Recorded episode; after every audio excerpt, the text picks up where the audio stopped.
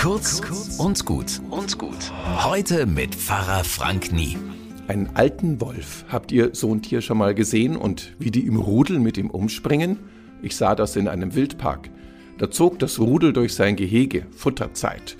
Und der struppige alte Rüde, der schlich in gehörigem Abstand hinten nach, Schwanz eingekniffen, immer auf der Hut, halb weggedreht von den anderen.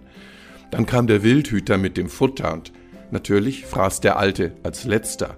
Und es war unglaublich. Selbst das eine Stück, das er sich holte, jagte ihm ein stärkerer ab. Dabei lag noch genug Fleisch am Boden. Aber nein, es ging wohl um die Hackordnung.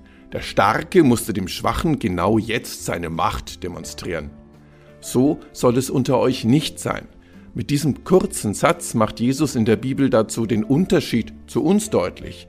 Menschlich, christlich ist es, den alten Wolf erst recht zu füttern, damit er bei Kräften bleibt.